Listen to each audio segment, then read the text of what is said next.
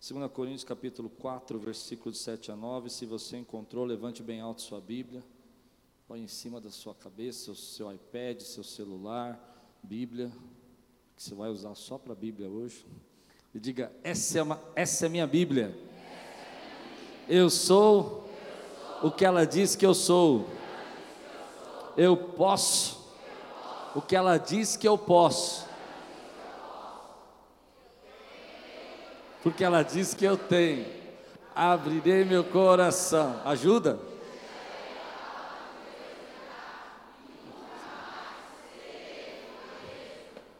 Amém. Eu troquei, né? Troquei. Espero que eu não troque a palavra também. 2 Coríntios capítulo 4, versículos 7 a 9. Mas temos esse tesouro em vasos de barro. Mas temos esse tesouro em vasos de barro. Para mostrar que o poder que a tudo excede provém de Deus e não de nós. De todos os lados somos pressionados, mas não desanimados. Ficamos perplexos, mas não desesperados. Somos perseguidos, mas não abandonados. Abatidos, mas não destruídos. Vamos orar? Feche seus olhos. Senhor, traz a tua palavra Faz desse momento um momento especial, um momento que marque as nossas vidas. Fortalece-nos. Que os teus anjos estejam acampados ao nosso redor, falando conosco, ministrando, como diz a tua palavra. Que seja agora, Senhor, um momento tão profundo, que nós possamos sair daqui marcados por esse dia, em nome de Jesus. Amém. O tema de hoje que eu quero falar é sobre frágil. E eu já vou adiantar para você que se você é uma pessoa religiosa, essa pregação não é para você. Não é para você. Você vai ficar um pouco bravo. Mas escute, ouça, pense a respeito. Eu tenho visto hoje como algumas pessoas começaram a desenvolver a sua fé a maneira como se relacionam com Deus, como se nós fomos pessoas que nunca tivéssemos lutas, nunca passamos por dificuldades, nunca sofremos. É interessante como a gente às vezes usa algumas máscaras para dizer que nós não temos medo, que nós somos, que nós não precisamos da ajuda de ninguém. Eu penso que em algumas vezes, em alguns momentos, nós até não gostamos que as pessoas saibam dos nossos problemas, porque elas podem pensar mal, achar que a gente é fraco. É um sinônimo, né, de você dizer que você tem alguma fragilidade, ou é vulnerável, ou você está chateado. E essa pregação é uma continuação da pregação da semana que vem, onde eu da semana passada, onde eu falei que circunstâncias inesperadas trouxeram peso, tristeza, porque ele havia semeado uma boa semente, e essa boa semente germinou, mas o inimigo à noite semeou joio, e você, quando encontra uma circunstância inesperada, você fica assustado. E veio no meu coração que às vezes nós não sabemos lidar com esses sentimentos, às vezes nós estamos chateados, estamos tristes, abatidos. Às vezes eu escuto durante a semana pessoas falando para mim assim: Mas será que Deus está comigo mesmo? Porque eu estou passando um momento, alguns cristãos, infelizmente, passando por lutas com depressão, e aí vem alguém e diz: Olha, isso na verdade é porque você não está buscando a Deus direito. Eu recebi outro dia um recado muito bonito, achei assim, me tocou muito, sobre uma enfermidade que um pastor está passando na sua família. Eu até achei que foi engano, eu liguei, falei: Olha, estamos juntos, estamos orando por isso, Deus vai fazer um milagre. E aí a pessoa me respondeu assim: Olha, mas fique em paz, nós estamos bem. Como se ele tivesse compartilhado e agora fosse pensar menos do, a respeito dele do que eu pensava antes, porque parece que para ser cristão, parece que para ser usado por Deus, nós não podemos ter problema, não podemos passar por dificuldades, não podemos ter um desemprego, não podemos passar, às vezes, por momentos de portas fechadas, não podemos ter luta.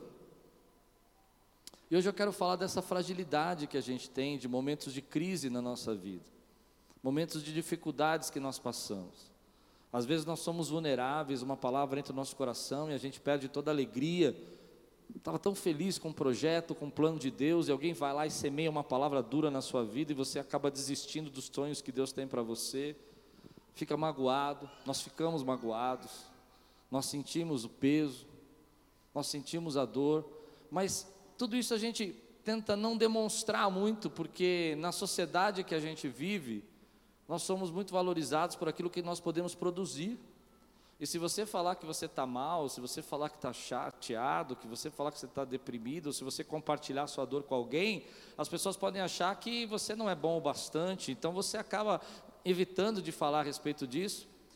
É como se Deus também olhasse para nós, como se Deus pensasse a respeito de nós, acerca do que nós podemos produzir, e não acerca de quem nós somos. Como se Deus olhasse para você e dissesse: Você só é meu filho enquanto você faz isso, ou quanto você produz, ou quando você, enquanto você consegue realizar as coisas que eu, eu estou mandando você fazer, mas agora que você está com um problema, ou agora que você está com uma dificuldade, ou agora que você está passando por um momento de crise na sua vida, você deixa de ser filho. Porque essa mentalidade que o mundo faz a gente pensar, essa mentalidade que o mundo faz a gente entender que nós só temos valor por aquilo que nós produzimos, nós trazemos também para Deus e achamos que Deus nos olha dessa maneira, como se hoje você, por exemplo, está triste, está chateado, então Deus não vai falar com você, Deus não vai abençoar você, mas eu quero dizer para você que você nunca deixa de ser filho de Deus, você nunca deixa de ser cuidado por Deus, não importa o momento que você estava, a sua vida está nas mãos de Deus, você crê nisso que eu estou dizendo, meu irmão? E às vezes a igreja vai se tornando um lugar onde as pessoas não podem demonstrar suas vulnerabilidades. É como se nós nunca errássemos. Para mim, o apóstolo Paulo é uma das pessoas mais importantes do Novo Testamento. Para mim é. Ele, ele escreveu dois terços do Novo Testamento. Ele, ele foi o apóstolo aos gentios. Ele espalhou o Evangelho, ele levou a palavra de Deus, ele foi uma das pessoas que compreendeu a mente de Cristo como ninguém mais compreendeu. Ele entendeu o que Jesus queria dizer sobre fé, obras, que entendeu o que Jesus quis dizer sobre graça, traduziu isso para nós aos Romanos, traduziu isso para nós na carta aos Coríntios, porque ele tinha a mente de Cristo. No entanto, quando esse apóstolo, eu vou dizer assim, me perdoe porque é, é um é uma brincadeira que eu estou fazendo, esse super apóstolo, porque ele sim podia dizer que ele era um super apóstolo, ele podia dizer que ele era um super apóstolo por tudo aquilo que ele estava fazendo. Quando esse super apóstolo vai se definir, quando esse super apóstolo vai dizer a respeito do que ele é e do que Deus faz na vida dele, ele escreve mais ou menos assim. Eu queria, queria que você lesse comigo de novo, que você enxergasse comigo de novo esse texto. Ele diz assim: Mas temos esse tesouro em vasos de barro.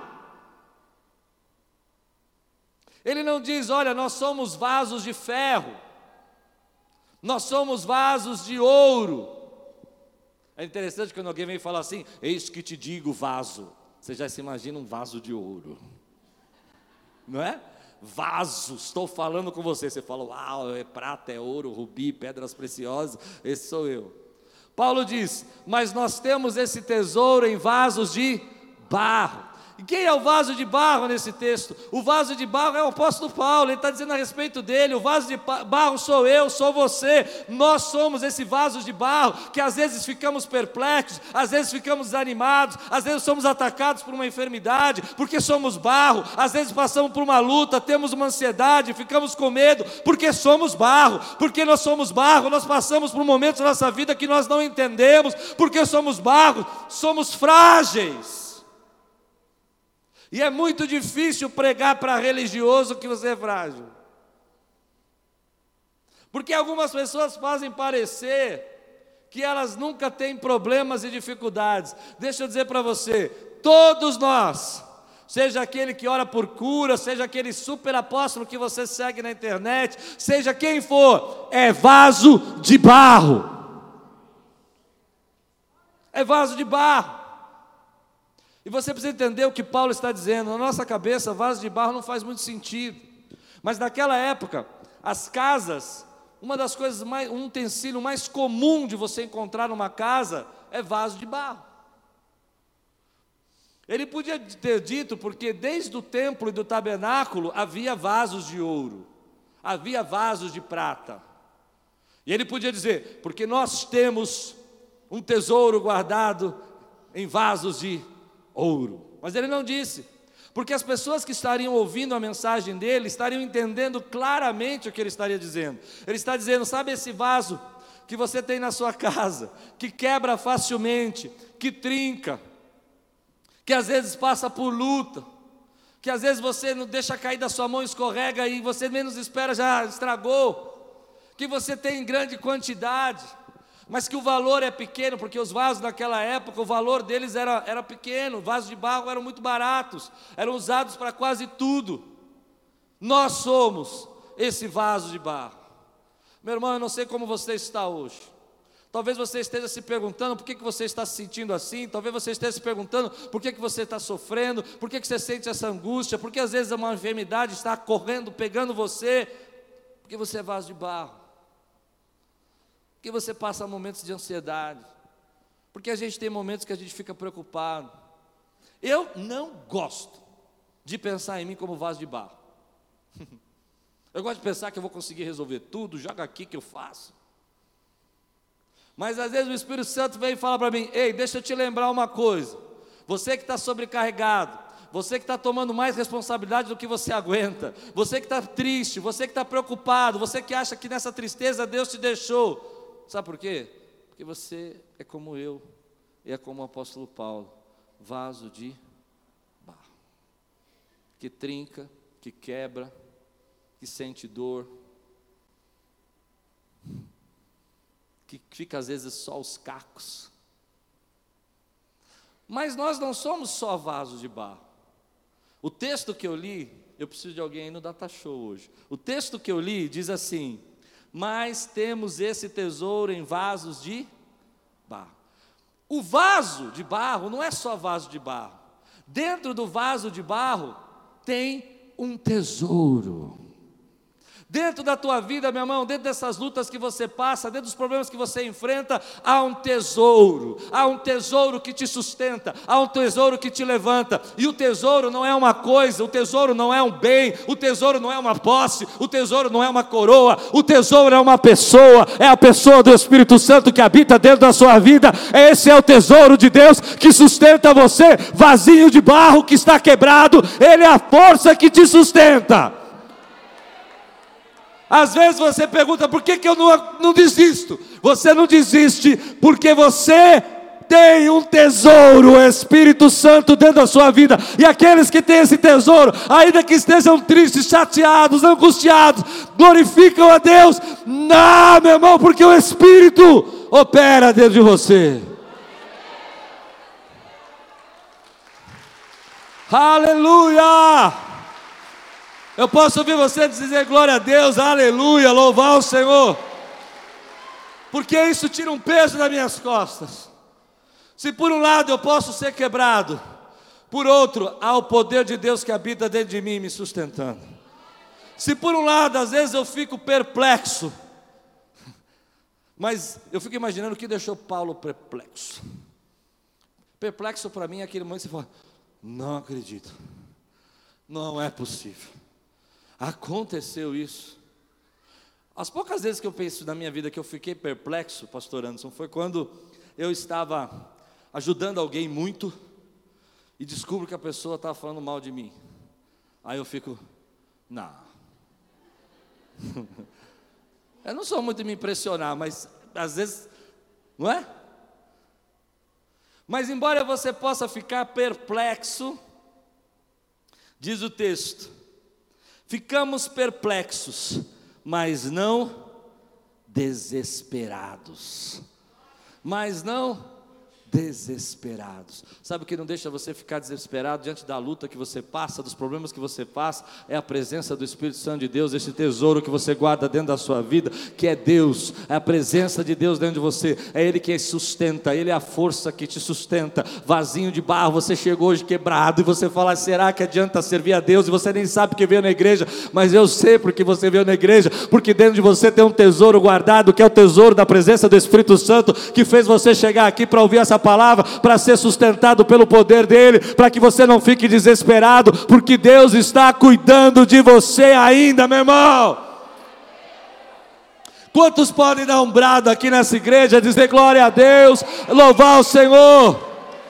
Essa é a diferença do Evangelho. O Evangelho não é pessoas perfeitas, o Evangelho não é pessoas que não sofrem, o Evangelho não é pessoas que não passam por lutas, que não têm momentos de desemprego, dificuldades. Sabe o que é a diferença do Evangelho? É que a pessoa do Espírito Santo, dentro desse vaso de barro, faz ele não desistir, faz ele acreditar que o melhor de Deus está por vir, faz ele acreditar que Deus ainda está ouvindo a oração deles. Quinta-feira nós tivemos um momento, nós estamos orando muito por pessoas desempregadas na quinta-feira. Se você está desempregado, venha no culto de quinta, nós estamos orando. E foi uma coisa muito interessante que eu não sabia, não tinha muita gente nessa quinta. Eu falei, quantos estão desempregados, vem para cá. Fiquei surpreso. Os vasinhos de barro chegando. Vários irmãos desempregados, vários. Eu não sabia que tinha tanta gente assim. E foi tremendo que um começou a orar pelo outro e começou a clamar. E uma irmã contou um testemunho para mim que ela foi promovida esse ano, estava tudo bem, promoção. Chegou no trabalho essa semana, foi mandado embora. Quem não fica triste depois de ser promovido, ser mandado embora? Eu ficaria. A gente sente quebradinho, né? Quebradinho, fica, não fica, só eu fico. Fala, puxa Deus, né? Por que isso aconteceu? Então nós começamos a orar. Aí de manhã eu falei isso, que vasos de barro passam por dificuldades, tem problemas. Às vezes você acabou de ser promovido e acaba tendo uma notícia assim. Essa irmã me chamou e falou: Pastor, o senhor não completou o meu testemunho. Eu falei: Como assim? Você falou que foi mandado embora, você falou que tinha sido promovido, então, mas o senhor não terminou. Eu falei: É, é. O que, que faltou, irmã? Explica para mim. Não, sexta-feira foi minha homologação. Mas segunda-feira eu começo a trabalhar no outro emprego. Deus é bom. Nós passamos por problemas mas Deus sustenta a nossa vida, Deus sustenta. Meu irmão, eu sinto a presença do Espírito Santo nessa noite aqui, que eu queria dizer para você, se você sente, comece a glorificar a Deus, porque Deus sustenta a tua vida, Deus sustenta você. Não é que não quer dizer que nós não passamos por luta. O apóstolo Paulo vai dizer assim claramente: de todos os lados somos pressionados, é pressão de um lado, é pressão de um outro, é um problema aqui, um problema ali, é uma dificuldade ali. Você começa, chega no seu trabalho, o teu trabalho, o teu patrão fala, bate meta, bate meta, e você com uma meta altíssima. No outro mês ele põe mais outra, mais alta, porque você bateu, e na outra você tem mais uma mais alta, e você não consegue ver o teto final disso, é pressão. Você chega no seu trabalho, ele fala, você precisa aprender a falar inglês, você precisa falar inglês, você precisa falar inglês, e você começa a estudar inglês inglês, inglês, inglês. Daqui a pouco você começa a falar inglês. E fala, você precisa falar espanhol. Precisa falar espanhol. Você tem que falar espanhol. Você não fala espanhol. E você começa a falar espanhol. Três palavrinhas pelo menos. Cuchara. Essas coisas que a gente sabe de espanhol. E ele fala: tá bom, agora você tem que falar chinês. Você tem que falar chinês. Pressão. Pressão. Às vezes a gente não se sente assim pressão, mas Paulo vai dizer: somos pressionados de todos os lados, mas não desanimados, ficamos perplexos, passamos por luta, mas não desesperados, somos perseguidos, mas não abandonados, abatidos, mas não destruídos. Aleluia! Abatidos, abatidos abatidos, mas não destruídos. Quantas vezes você já chegou no fundo do poço que era para você estar destruído e a graça de Deus te trouxe de volta? Eu vou contar uma coisa para vocês. Às vezes eu subo no púlpito. Hoje de manhã aconteceu mais ou menos isso. Deram uma ralada no meu carro vindo para a igreja, deixaram o carro cair, o cara fugiu. Aí você já chega assim, né? Não chega? Bravo. O vaso de barro já chega quebrado. Só o caco para pregar. Bravo. Aí, para piorar a situação, fiz uma coisa que eu detesto de fazer, Sônia. casal chegando na igreja, eu ia apresentar de membro, e eu virei e falei assim: é a primeira vez que você vem? A irmã olhou para mim, fazendo DNA. Graças a Deus que a minha filha estava atrás e falou: pai, acorda, você está dormindo. Salvou o dia. Pronto, já fico todo atrapalhado. Mas, embora de um lado eu estivesse cansado, preocupado, chateado com o que aconteceu, quando a gente começa a pregar, é sobrenatural o poder de Deus enchendo a nossa vida, querido. É sobrenatural a unção de Deus. E às vezes a gente esquece até que está cansado, está trocando palavra, está com dor, porque os, o vaso de barro, que é você, guarda um tesouro um tesouro que te faz acordar amanhã de manhã, chegar no teu trabalho, viver as vitórias que você tem, ser perseguido, mas não ficar desanimado. As pessoas não entendem porque você tem esse sorriso no rosto, é porque Deus está sustentando a tua vida. As pessoas não entendem porque que você não desiste tudo e abandona, como a mulher de Jó disse: olha, abandona teu Deus e morre, mas você não pode fazer isso porque há uma força que te sustenta e essa força é uma pessoa, a pessoa é o seu tesouro e o tesouro é o Espírito Santo que habita dentro da sua vida. Esse é o nosso Deus. Aleluia. Oh Deus tremendo. Mas vasos que são de barro quebram. E às vezes nós não entendemos isso. E porque quebram, precisam de recomeço. Eu fiquei pensando em alguns vasos de barro do Novo Testamento que eu gosto. Um deles que quebrou rachou, trincou, é Pedro. Pedro viveu três anos com Jesus, caminhou, viu milagres, mas na hora que as coisas ficaram difíceis, ele negou. Não, ele negou. Logo depois da ressurreição, Jesus vai encontrar Pedro, e quando ele encontra Pedro, ele diz para Pedro: Pedro, você que me negou, você que é um vaso quebrado, tu me amas. E aí você já ouviu centenas de pregação sobre isso, mas tem gente que não ouviu, então só vou dizer para você, há um jogo de palavras no grego. Jesus diz: Pedro, tu me ágape, tu me ama, ama com amor de verdade, amor de veneração. É como se Jesus estivesse dizendo: Tu me venera, me adora, você entende? Mas Pedro tinha acabado de negar Jesus, e quando você passa por uma situação dessa, você é um vaso quebrado, né? Você não consegue olhar para Jesus e dizer, claro, eu te amo, porque você negou, você saiu dos caminhos, você abandonou os princípios. Você disse que ia estar com ele, morreremos com você, ele disse. Na primeira teste, primeira luta. Então ele diz assim: Jesus, eu te filéu. Filéu quer dizer, nos dias de hoje, te curto. Sigo a tua página. Sou seu seguidor. Jesus olha para ele e diz: Pedro, vaso quebrado, traidor. Não, ele não diz isso. Ele não diz isso. Ele diz: Pedro, tu me ágape, me ama. E Pedro olha e diz: Jesus, eu te filéu. Somos amigos. Eu te curto. Eu te amo com amor de amizade. Você é legal. Pela terceira vez, Pedro, você me ama, você me ágape, Pedro baixa a cabeça, eu imagino que ele fique contrito. Ele fala: Tu sabes, Jesus, que eu te ágapo, mas eu sou um vaso quebrado. Outro vaso quebrado do Novo Testamento que eu gosto muito é Tomé. Tomé é um vaso quebrado muito, muito legal. Sabe por quê? Porque Tomé, a gente conhece ele com aquele que é o discípulo que duvida. Porque quando Tomé tem uma crise de fé e ele duvida de Jesus, que Jesus tinha sido ressurreto, o que, que ele faz? Ele fala: se eu não ver o buraco das suas mãos, eu não creio.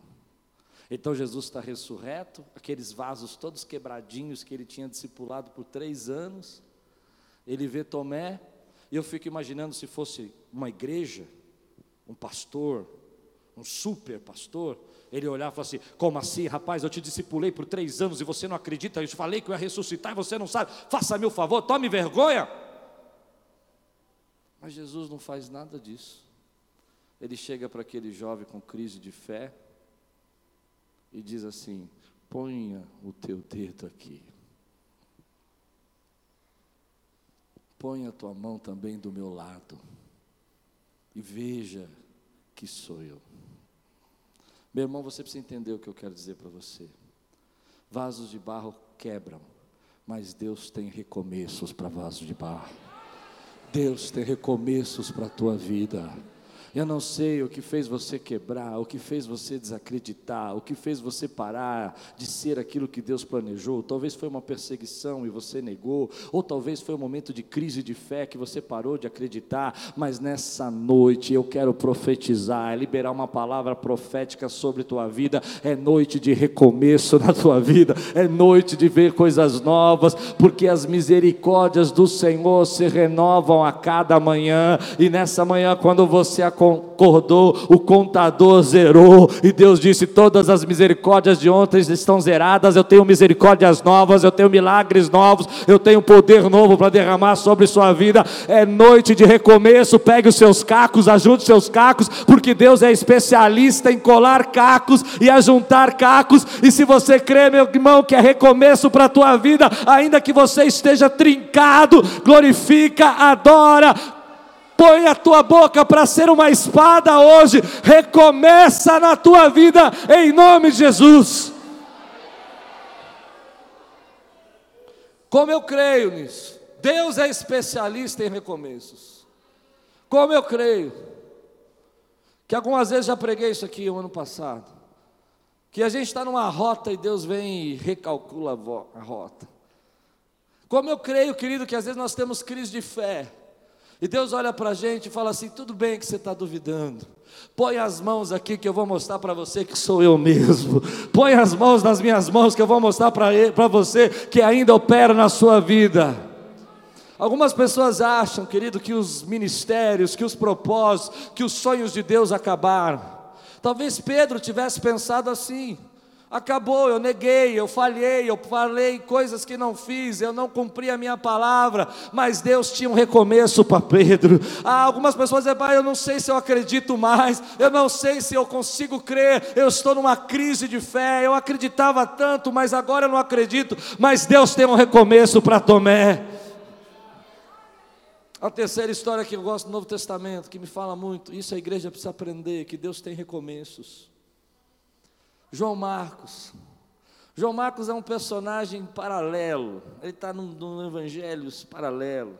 Alguns acreditam que, acreditam que João Marcos é o jovem que fugiu nu no Novo Testamento, na ressurreição de Jesus.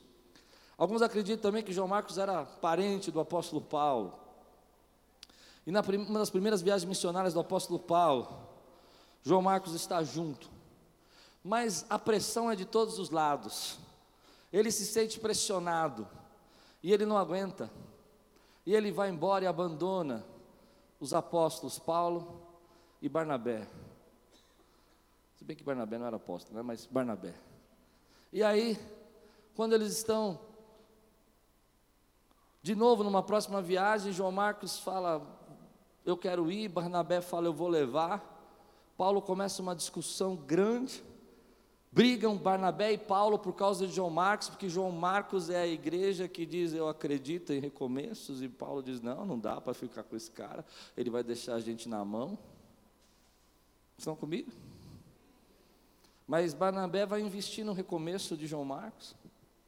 E lá na frente, nas cartas de Paulo, nós vamos escutar Paulo dizendo assim: me traga João Marcos, porque ele é, me é muito útil. Aquele mesmo que abandonou, aquele mesmo que Paulo não acreditou, teve um recomeço com Barnabé e agora é muito útil para Paulo. Deus é Deus de recomeços na nossa vida. Deus tem recomeços para a sua vida. Vasos de barro quebram, mas guardam um grande tesouro, que é a presença do Espírito Santo, que o sustenta nos momentos mais difíceis da sua vida. Perguntaram para um homem que estava com seu filho, com paralisia cerebral, e disseram para ele: Onde está Deus que deixou seu filho assim? E ele disse: Eu vou explicar para você onde está Deus. Deus não está nos seus olhos, nem nos meus olhos. Deus é a força que me sustenta todos os dias para não desistir. Onde está Deus na sua crise de fé? Ele está sustentando você. Onde está Deus desses problemas que você poderia, que Ele poderia tirar em um minuto da sua vida, que você está perplexo, Ele é a força que continua sustentando a sua vida. Deus tem recomeços para você.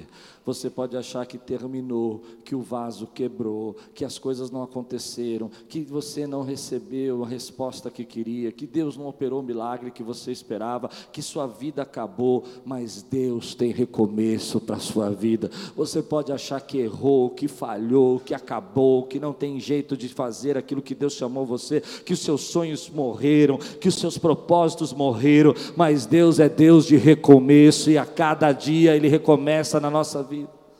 Você crê? Eu aprendi uma coisa: todo dia nós temos que recomeçar um pouquinho. Não no sentido de pecado, não é porque a gente peca e a gente precisa recomeçar, não é isso. Mas às vezes nós estamos fazendo uma coisa, está dando super certo, e daqui a pouco ela volta para trás, e as pessoas ficam desesperadas, acham que a vida acabou. Uma vez conversando com um pastor, ele disse: Olha, eu estou passando por uma dificuldade lá na igreja, e eu não sei o que eu faço. Eu falei, recomeça. Recomeça. Eu costumo dizer, não é exatamente igual, mas baseado no mito de Sísifo, eu acho interessante que a vida é mais ou menos assim. É uma pedra que você vai empurrando para cima. Todo mundo quer crescer, não quer? Todo mundo quer subir, não quer? Eu espero que você queira crescer. Amém, querido? Ninguém quer ficar igual como estava ano passado. Todo mundo quer crescer. E aí você pega a pedra, que é a sua vida, segura ela e começa a empurrar sua vida para cima, sua família, seus planos, e aí você sobe um degrau. E você fica feliz. Não é isso? Mas vem uma luta, uma notícia difícil, uma enfermidade, um problema, um desemprego, um crente fica às vezes desempregado, e aí você desce um degrau, e às vezes desce dois degraus.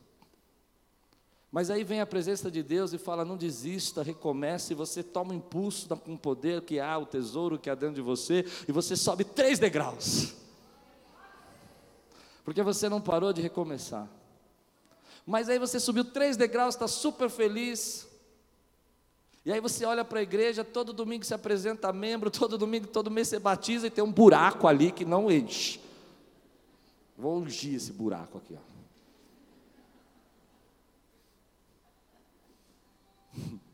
E aí você roda para baixo, a pedra rola para baixo, e o que, que você faz? Minha vida acabou, não tem mais nada para fazer. Eu desisto. Não, não desiste, porque tem um tesouro dentro de você, que a pessoa do Espírito Santo, ele fala: pega essa pedra e empurra para cima, porque eu vou fazer coisas novas na sua vida, porque eu sou um Deus de recomeço. Empurra essa pedra para cima, porque agora nós vamos subir três degraus de uma vez, e às vezes cinco degraus de uma vez, porque Deus tem crescimento para a nossa vida, e se você crê, dá um brado aqui, rasga o teu coração, crê! Põe para fora isso hoje, meu irmão, dá um grito aí. Libera dentro da sua vida agora, que Deus tem recomeço para você. Está estrangulado. Às vezes fica estrangulado dentro do peito aquela angústia, porque você acha que a pedra rolou para baixo, que acabou, não tem mais o que fazer. Mas eu quero que nessa noite você dê um grito aí, diga: Deus tem recomeço para a minha vida. Eu creio no Deus de recomeço. Eu não sei porque aconteceu. Eu não sei porque eu tinha que passar por isso, mas eu creio que de alguma maneira Deus está recomeçando na minha vida. Vasos de barro quebram, mas guardam tesouro dentro do seu coração. Mas sabe o que é mais lindo a respeito de vasos de barro? É que vasos de barro estão nas mãos do oleiro. Não. Os vasos de barro que estão na mão do oleiro aqui podem dizer glória a Deus, querido. Olha o que diz Jeremias, capítulo 18. Jeremias, capítulo 18, versículo 1 a 4. Esta é a palavra que veio a Jeremias da parte do Senhor: Vá à casa do oleiro, e ali você ouvirá a minha mensagem. Então eu fui à casa do oleiro. Quando eu li esse texto aqui, eu, essa semana eu comecei a chorar. E eu tenho certeza que tem gente aqui que vai chorar. Se prepara, pega o lenço. De manhã foi uma choradeira, irmão. Porque o que texto diz assim: Então fui à casa do oleiro e viu trabalhando com a roda. O vaso de barro que ele estava formando estragou-se em suas Eu fiquei pensando quantas vezes nós, eu e você, que somos vaso de barro, que estamos na mão do oleiro, porque eu não sei como vasos de barro na mão do oleiro estragam. E a gente estraga. E eu fiquei pensando na minha vida, Senhor, entenda isso que estragar não estou falando de pecado. Eu estou falando de momentos que você endurece seu coração Momentos que o Espírito Santo fala para você, eu vou fazer na sua vida e você não espera. Momentos que ele diz para você assim, creia. E você fala, não consigo. E o barro na mão do oleiro, sendo formado na mão de Deus, na mão do oleiro. O oleiro aqui representa Deus. Estraga. Estraga os propósitos estraga os sonhos, estraga chamado. E como estraga? Se o oleiro é habilidoso, se o oleiro sabe fazer muito bem os vasos, estraga porque o barro endurece, ou porque no barro existem pequenas pedrinhas que não deixam o oleiro moldar. E eu fiquei imaginando na minha vida momentos que Deus falou para mim: eu vou fazer, vai por esse caminho. Eu não fui, eu estraguei tudo. Você já estragou tudo alguma vez? Eu fiquei imaginando momentos aqui na igreja, querido, que Deus queria fazer coisas tremendas. E nós, às vezes, como igreja, nós não confiamos. Começamos a reclamar e dizer, estragamos tudo. Deus nos perdoa por todas as vezes que nós estragamos o seu moldar. Deus nos perdoa, traz contrição no nosso coração por todas as vezes que o Senhor está falando e nós não ouvimos, todas as vezes que o Senhor está nos tocando e nós endurecemos o coração, todas as vezes que o Senhor falou para nós nos entregarmos e nós nos entregamos. Eu não sei como vasos na mão de um oleiro estragam, a não ser que o vaso seque fica seco, não consegue mais ser moldado. Você já viu uma roda de oleiro? Ele vai apertando aquilo, vai girando a roda, ele vai jogando água, o barro tem que ficar mole, maleável, mas tem uma, uma medida certa, muito mole não tem consistência, muito duro estraga. E às vezes nós estamos muito mole, primeira batida que dá, primeira palavra que dá, já quer entregar tudo, não sou mais crente, eu desisto. Eu já estraguei. Eu já quebrei. Porque nós não passamos de vaso de barro. Mas então diz o texto assim: Mas o vaso de barro que estava que ele estava formando estragou em suas mãos. E ele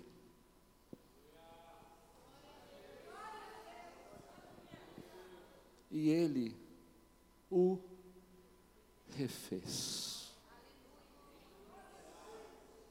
E ele o refez.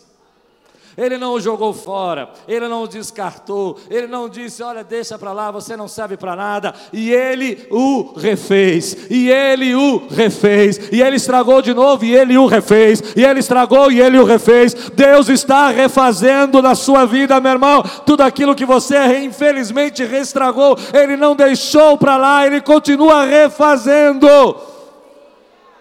Na versão King James diz assim: e ele retrabalhou. Eu gosto disso.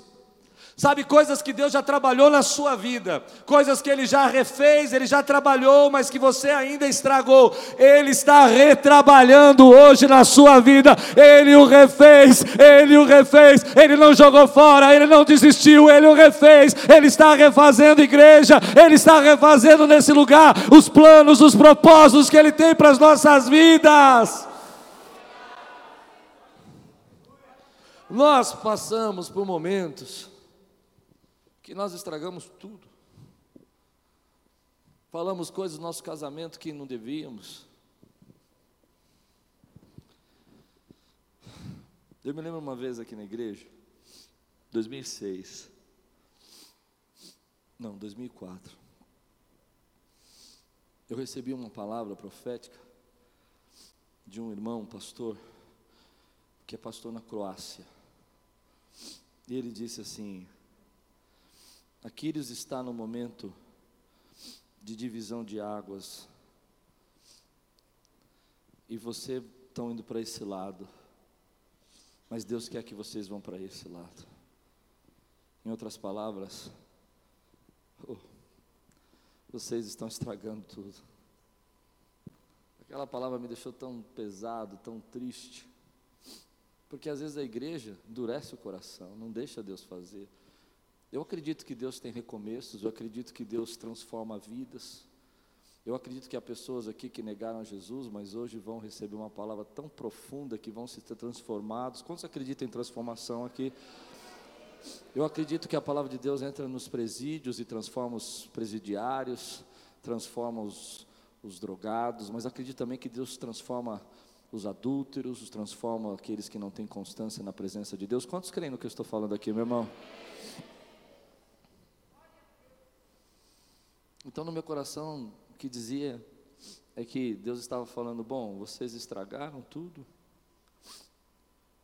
e acabou. Mas não é isso que Deus está dizendo. Deus está dizendo: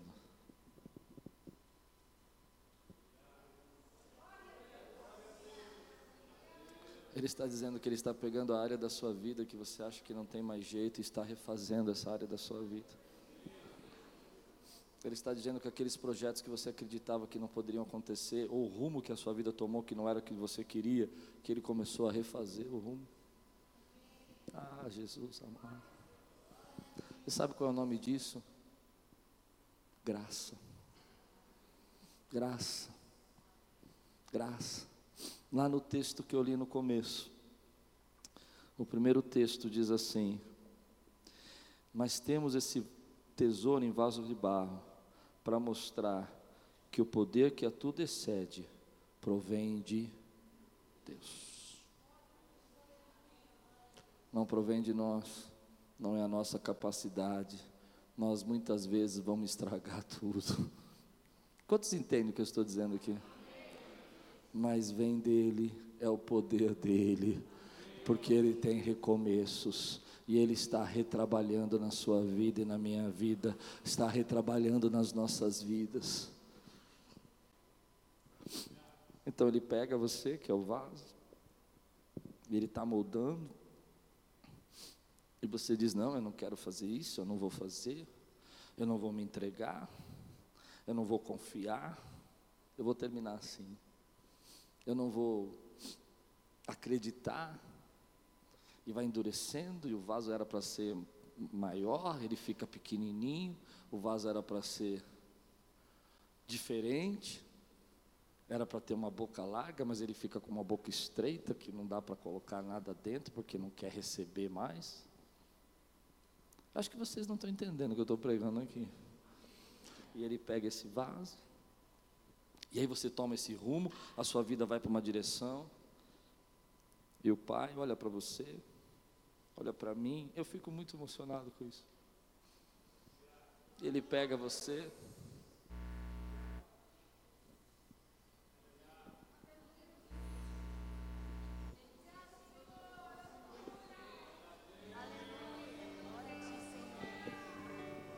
Ele está refazendo, está retrabalhando. Vasos de barro, frágeis, quebrados, vasos que fazem escolhas ruins, vasos que dizem palavras que não deveriam dizer, vasos que tomam decisões que não deveriam tomar. E ele diz: Eu vou fazer você se tornar o vaso que eu desejo e sonhei para você. Porque eu não desisto de você. Eu não jogo você fora.